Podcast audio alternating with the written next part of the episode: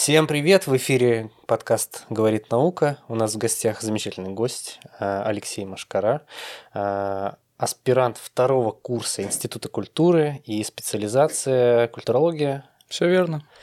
Расскажи, чем ты занимаешься? Угу. Спасибо, Вячеслав. Ну, прежде всего, хочу еще раз поприветствовать тебя и всех зрителей и слушателей данного подкаста. Мне кажется, очень важно, что мы обсуждаем именно и гуманитарное знание в том числе, а, с точки зрения, что оно дает науке. Подкаст «Говорит наука», что это очень ценно. Возвращаясь э, к твоему вопросу, у меня профиль библиотековедения, библиография книговедения. Простыми словами, я, сфера моих научных интересов связана с деятельностью общедоступных библиотек. И моя диссертация посвящена изучению того, как библиотеки работают со своим названием, с названием своих проектов, ну, иными словами, с неймингом. То есть это процесс э, работы с названием и дальнейшего позиционирования библиотеки. И это достаточно интересный процесс. А как э, жизнь тебя привела к тому, что ты занимаешься исследованием э, в сфере нейминга библиотек? Ну, я думаю, наивно говорить, что я с первого курса знал, что я стану аспирантом, буду этим заниматься. Естественно, сначала я поступил на бакалавриат, потому что было интересно заниматься а, той сферы э, дисциплин, которая была представлена на библиотечно-информационном факультете. Затем так вышло, что было предложено мне заниматься курсовой работой по теме бренд-менеджмент культурных учреждений. И в дальнейшем одно, одно из направлений, именно работа с названием и бренда, мне стало наиболее интересно. Когда появилась возможность продолжить исследование в магистратуре, я понял, что есть еще что исследовать, в том числе в аспирантуре. И так сюда и пришел. Можно сказать, что в школе, конечно, у нас был а, так скажем, конференции, различные конференции, в которых мы представляли свои проекты. Тогда я почувствовал, что мне интересно как раз разбираться в какой-то э, либо сфере культуры, то, как она позиционирует себя. Тогда я изучал влияние э, Титаника на, массу, на массовую культуру и фильм. Фильм, в том числе не только фильм известный, а и книги, как выяснилось, очень много других фильмов и произведений а, было посвящено этому событию. То есть, казалось бы, в каком-то явлении есть столько разных направлений, которые интересно изучать. Вопрос в том, что это дает для общества, и в том числе там название библиотек. Вот это задача, которую мне также нужно аргументировать и доказывать, что это важно. А есть уже э, какие-то подвижки? Ну, то Именно есть, в этом направлении. Да, в этом направлении. То есть как, как угу. это влияет, э, ну вот нейминг, как он влияет? Ну, можно сказать, что вообще исторически сложилось в России, особенно в советское время, что стали появляться очень много библиотек имени ну, писателей. Десятки библиотек Пушкина, Гайдара, Горького, наиболее популярные, так скажем, названия библиотек. И в последние там, 20 лет, условно говоря, уже пошли новые варианты названий, так называемые концептуальные, которые как-то играют с направлением деятельности учреждения. Там библиотека «Город», которая позиционирует себя как, а, так скажем, пространство, где она детская, где каждый ребенок может почувствовать себя, там, узнать профессию какую-то и так далее. То есть и много исследований, в том числе там а, не сказать, что аспирантских я пока не видел, но вот статей в журналах библиотековедения посвящено этому вопросу. И как раз не хватает, как мне кажется, именно обобщенного э, исследования, которое может подытожить те подвижки, которые уже произошли за последние 20 лет в этом направлении, и посмотреть, куда мы можем двигаться дальше с работой библиотек, потому что и библиотеки меняются за последние 20 Сам лет. формат. Ну, то есть сейчас это больше даже какое-то место mm-hmm. для коворкинга, да? Вот что-то такое. Мне кажется, они mm-hmm. вот в эту сторону развиваются. Ну да, особенно в Петербурге. Это уже культурно-досуговое учреждение, информационные центры, но стоит заметить, что и интерес к печатной книге сохраняется. То есть э, мы можем вспомнить, что были размышления кинотеатры умрут, когда появились там э, новые форматы Стриминги. видео, ну, DVD, когда появились диски-то в 90-е годы. Сейчас стриминговые сервисы, но мы видим, что кинотеатры продолжают функционировать. Они нашли свою нишу, потому что есть поклонники, так скажем, формата большого экрана. Также есть э, любители вот именно печатной книги. Это вопрос восприятия текста, потому что электронный формат, он не замещает печатный. Это даже зачастую разное восприятие. И поэтому сохранение и основной функции библиотеки исторически, оно э, в дальнейшем будет, мне кажется, развиваться должно быть качественное там издание. Сейчас, к тому же, в связи с подорожанием книг, мы видим, многие любители вот печатной книги приходят к нам, потому что э, в библиотеке говорят о том, что книгу уже тяжело приобрести, а так мы можем в библиотеке взять на время книгу и понять, хотим мы ее в свою личную библиотеку включить или нет. И вот так люди приходят, выбирают, а дальше уже точечно в книжных покупают. То есть это можно сравнить с таким тест-драйвом? Ну, грубо говоря, да, в принципе, тоже интересно. А ты сказал, у вас в библиотеке, ты да. где-то в какой-то библиотеке работаешь? Да, и вот 4 года работаю в центральной районной библиотеке имени Гоголя в Красногвардейском районе. Ну, естественно, что сфера моих научных интересов, она э, связана и с практикой. У нас классическое название там библиотека имени Гоголя, получено еще в 50-х годах.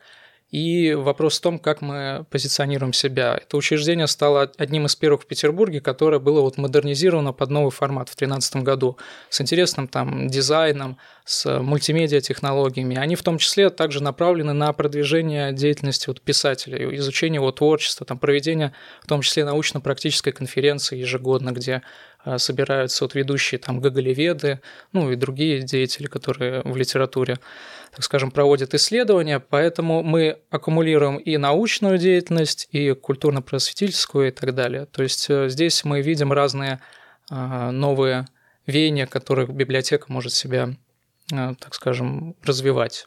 А если вот так приземлить на очень бытовой уровень, вот эти все исследования, они же ну, многие могут сказать, да, что это же так далеко от практического применения, что это все такая философские какие-то величины и так далее. Mm-hmm. Вот какое практическое значение имеет название? Ну, можно сказать, что неэффективное название или какое-то, так скажем, ну, странное, может быть, а, оно может в какой-то момент продемонстрировать э, неэффективное там распределение средств, которые поступают в библиотеку, потому что это же бюджетное учреждение, и, допустим, какой-то дизайн-проект а, разработан, в том числе руководством библиотеки, но без а, привлечения специалистов в этой сфере. И получается неэффективный проект, в том числе и для дальнейшего позиционирования учреждения культуры в современной, так скажем, конкурентной среде. Потому что мы слышим же, есть коворкинг пространства отдельно создаются, а, информационные центры, а библиотека вот э, свою нишу занимает, но и должна конкурировать с э, другими учреждениями. И вопрос названия, оно также становится одним из критериев ну, выживания, так скажем, конкурентного библиотеки. И с практической точки зрения, вот как раз создание некого обобщенного алгоритма присвоения эффективного названия, оно может решить вот проблему позиционирования библиотеки. И э, вот этот алгоритм в дальнейшем может как-то эффективно применяться и для названий проектов. То есть это может не только к именно бренду библиотеки, а и внутренним каким-то а, направлением ее деятельности. Но вот это именно с практической точки зрения, мне кажется, важно. Но и для теории есть же, вот за 20 лет проводилось достаточно много исследований, и по-разному э, кто-то позиционировал термины имя наречения, допустим, наименования, длинные термины и так далее. Кто-то обосновывал понятие нейминга, но есть э, такие представители э, научной деятельности, которые говорят, что вот мы должны уйти от заимствований э, зарубежных названий. Но в то же время, мне кажется, это вот устоявшийся термин, который был для бизнеса в 20 веке применен, он, в принципе, и действительно для библиотек. И важно как раз перенести те исследования уже даже с 20 века, которые были посвящены там брендингу, маркетингу на вот учреждения культуры, на бюджетное, где, допустим, э, нету каких-то а, показателей там, выручки, бизнеса и так далее, где работают на конечный продукт какой-то конкретный. Поэтому важно адаптировать вот те исследования в области экономики, маркетинга для нашей сферы, допустим, моей библиотечной. Как э, изменилась наука, на твой личный взгляд, за последние лет 10 вообще? В твоей области. Ну да, я бы сказал, что как раз возрос интерес к позиционированию библиотеки вот в новом информационном обществе, как в связи с развитием технологий, а, электронной книги будет выживать библиотека. Какие-то а, учреждения перепрофилируются просто в культурные центры – есть библиотеки, которые делают акцент на фонд, на какие-то редкие издания. И очень много исследований посвящено как раз вот этим изменениям, тенденциям. Я бы сказал так. И в то же время, можно сказать, не только в научной среде, а вот появляются федеральные проекты, допустим, библиотека нового поколения, то есть э, модернизируются библиотеки в регионах, выделяются средства, и сейчас много исследований посвящено тому, как эти библиотеки влияют на социокультурную среду региона, что они становятся точкой притяжения там, культурных событий, а, и это достаточно важно. И с точки зрения нейминга, потому что есть типовые уже дизайн-проекты, закупается, допустим, а, такая современная мебель, оборудование, и чтобы не было, так скажем, конвейеризации а, у таких учреждений, важно, чтобы каждая библиотека могла еще свою концепцию продвинуть, ну и себя позиционировать в том числе через название. Ну, сохранить тем самым свою самобытность и уникальность. Да, правильно? да, потому что все же, когда все на одно лицо, когда много библиотек имени Пушкина, вопрос в том, чем вы отличаетесь от других и как вы а, заметны на этом информационном культурном поле. Ну да, если в Гугле вбить э, библиотека имени Пушкина, непонятно, какой город тебе выдаст. Ну, геолокация, конечно, сработает, но в то же время, да, разные результаты попадают. А, расскажи, а, какой бы совет ты бы дал себе сам, а, тому парню, который вот 11 класс заканчивает? Какие mm-hmm. навыки, может быть, себе воспитать, компетенции, как это сейчас модно говорить, чтобы, не знаю, быстрее продвигаться mm-hmm. в своих исследованиях? Ну, я бы сказал себе, что стоит сделать акцент в том числе на зарубежные исследования, потому что, да, мы изучаем английский язык, и это очень важно посмотреть, что и в мире происходит по твоему направлению там, исследования. Потому что, когда мы закрыты в себе, здесь достаточно вот узко, э, э, широта взгляда э, не преобладает. Поэтому я бы себе сказал заранее проявить интерес к зарубежному исследованию, потому что только сейчас в аспирантуре я вот стал изучать в том числе, ну, пока американский опыт, потому что ну, сопоставимое количество общедоступных библиотек, там десятки тысяч, ну, 16 тысяч и так далее. И смотреть, как они работают с названием. Возможно, это вообще культурный феномен России, что у нас так много библиотек имени писателя. Я встречал, вот, что есть в Америке библиотека имени Марка Твена, там Мартина Лютера Кинга несколько, то есть и общественным деятелям названия посвящается. Ну, чтобы были десятки там названий библиотек имени Диккенсона там, или еще кого-то, э, каких-то там детективных авторов классических, э, такого нет. И интересно на этом контрасте сопоставлять э, вот с нашим культурным полем. Поэтому, наверное, акцент на зарубежное исследование важен. Я бы себе так сказал. Ну, плюс еще, если так э, забегать, у них же очень развит э, за рубежом какой-то именно брендинг. То есть да. они прям продают сумки, там угу. куча всяких, как это назвать? Ну, мерч. Раз... Мерч, угу. раздатка, да. У нас это развивается? Я вот посмотрел, что в США как раз издаются книги библиотечный маркетинг, допустим. У нас есть учебник для студентов, там, бакалавров, магистров, маркетинг библиотечной информационной деятельности. Но пока вот именно таких популярных изданий, практикоориентированных, что библиотечный маркетинг, его аспекты, я видел как раз в США. Интересно, что про нейминг в этих изданиях э, мало посвящено, нету даже отдельной главы, там упоминается, что важно, да, вам с точки зрения бренда, позиционирования а, своим, свое, работать с названием, но вот в России как-то меньше, поэтому я соглашусь, что в Америке это развито. А, какие-то еще советы самому себе? Ну, Поступ... давай так переформулируем. Угу. Поступающим. Вот кто хочет связать угу. свою жизнь, допустим, с э, библиотечный информационный угу. факультет, да, БИФ? Ну правда? да, библиотечная информационная деятельность сейчас уже, да. Вот это вот кому стоит туда пойти?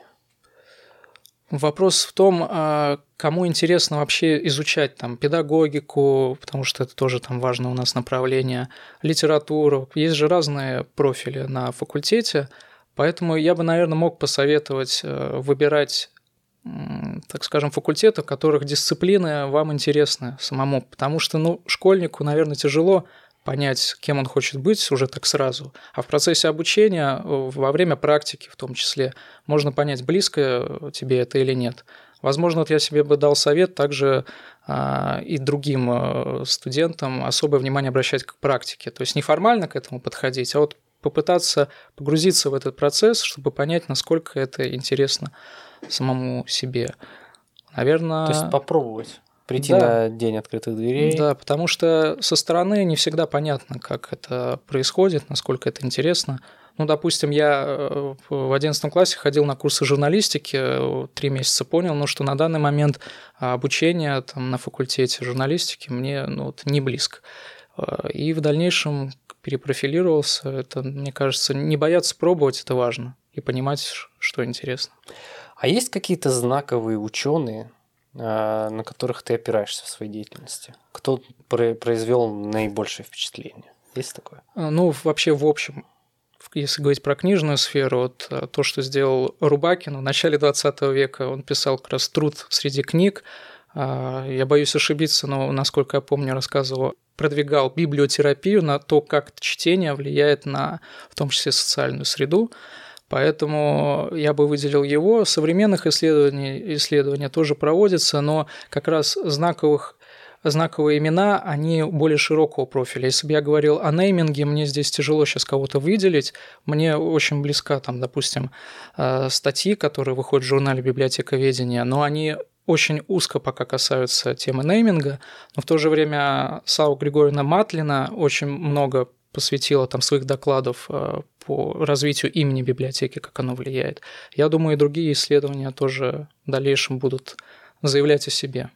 Какие процессы или что в, э, в образовательном процессе, опять же, повторюсь, ты бы хотел изменить? Мгм. Вот в аспирантуре, либо в магистратуре, то есть что бы ты убрал? Ну или изменил? Я так очень тактично. Ну да, Измени- изменил. тут даже про политическая программа уже Да не- действий, да, потому что, ну, я не претендую пока, конечно. Мне кажется, что даже в школьной сфере вот э, важно сделать акцент на профилизацию, потому что э, чтобы ребенок понимал, в какой сфере вот ему хочется развиваться, в аспиранту, ну, в высшей школе это как раз уже и работает. Возможно, стоит усилить э, как раз э, сферу практики, потому что развивать сферу ну, компании, которые приглашают студентов э, на стажировку, вот чтобы каждый обучающийся мог понять э, вот изнутри профсферу, неформально к этому подходить, потому что есть и работодатели, которые не знают, что делать с практикантами, боятся их в какие-то процессы включать, как бы не навредили. Но вот важно, наверное, сделать акценты на этом направлении, хотя оно тактично скажу, но я вижу хорошие примеры развиваются. Я попал как раз в свою библиотеку за счет того, что в этом районе проходил практику в детской библиотеке, меня там заметили, и мне самому стало интересно. То есть есть положительные примеры, как за счет практики в дальнейшем трудоустраиваются студенты. А после окончания аспирантуры, что планируешь делать? Ну, доктором наук, конечно, хочется, но, э, наверное, пока из сферы нейминга можно посмотреть, как она будет развиваться, но тяжело. На кандидатскую материал достойный можно собрать, дальше уже буду смотреть, что мне будет интересно. Сейчас я, э, наверное, после аспирантуры буду больше на практику ориентирован, как эти процессы, которые я изучал, работают в жизни, наблюдать вот за конкретным, э, за конкретной деятельностью, в том числе по неймингу библиотек. Ну, посмотрим, как жизнь сложится. Ситуация меняется. Вот. э, Ну, я уверен, что в библиотечной сфере на данный момент я буду развиваться. А, а вообще менять э, сферу деятельности, сферу интересов – это такой тренд среди ученых? Ну, я бы не сказал. Сейчас, наоборот, э, я слышал, что ценится последовательность. То есть, если ученые как-то аргументированно развивают свое исследование, это приветствуется. Но вопрос в том, чтобы не зажиматься только в одной сфере интересов, важно за счет, наверное, привлечения взгляда к другим проблемам, они актуализируют и основное исследование, мне так кажется. Поэтому я изучал э, то, как проекты библиотек влияют на социокультурную среду в целом в районе, и это помогает в том числе понять э, значимость названий проектов, которые продвигают библиотеки. Поэтому, да, развитие своего основного исследования важно, но и широта взгляда научного должна быть, конечно. Приветствуется это все. Ну да, да. Спасибо большое. Э, у нас в гостях был Алексей Машкара, аспирант второго курса Института культуры, э, профиль культурология. Направление культурология, профиль библиотековедения, книговедения, библиографоведения. Спасибо. Спасибо большое.